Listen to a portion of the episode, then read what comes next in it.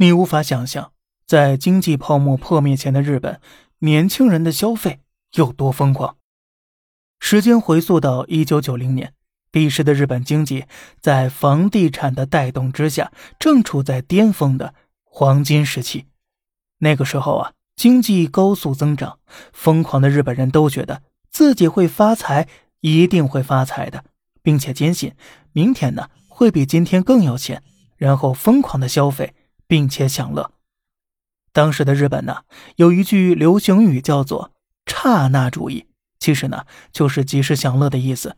消费即美德，成了那个时代日本年轻人的共识了。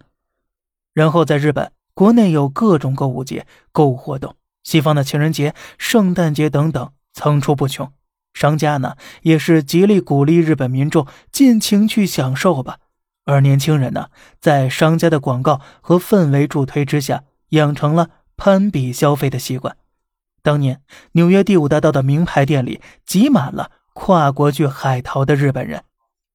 在一九九零年，日本人消费了全球百分之七十的奢侈品。那时，法国的一些百货公司不得不对持有日本护照的游客实施限购政策。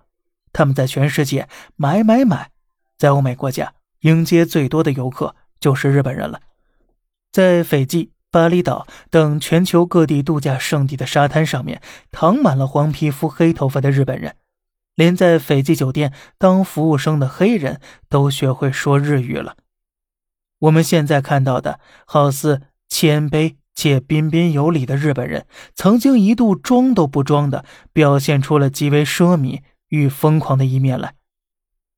格林斯潘说过。泡沫是很难确定的，除非它破了。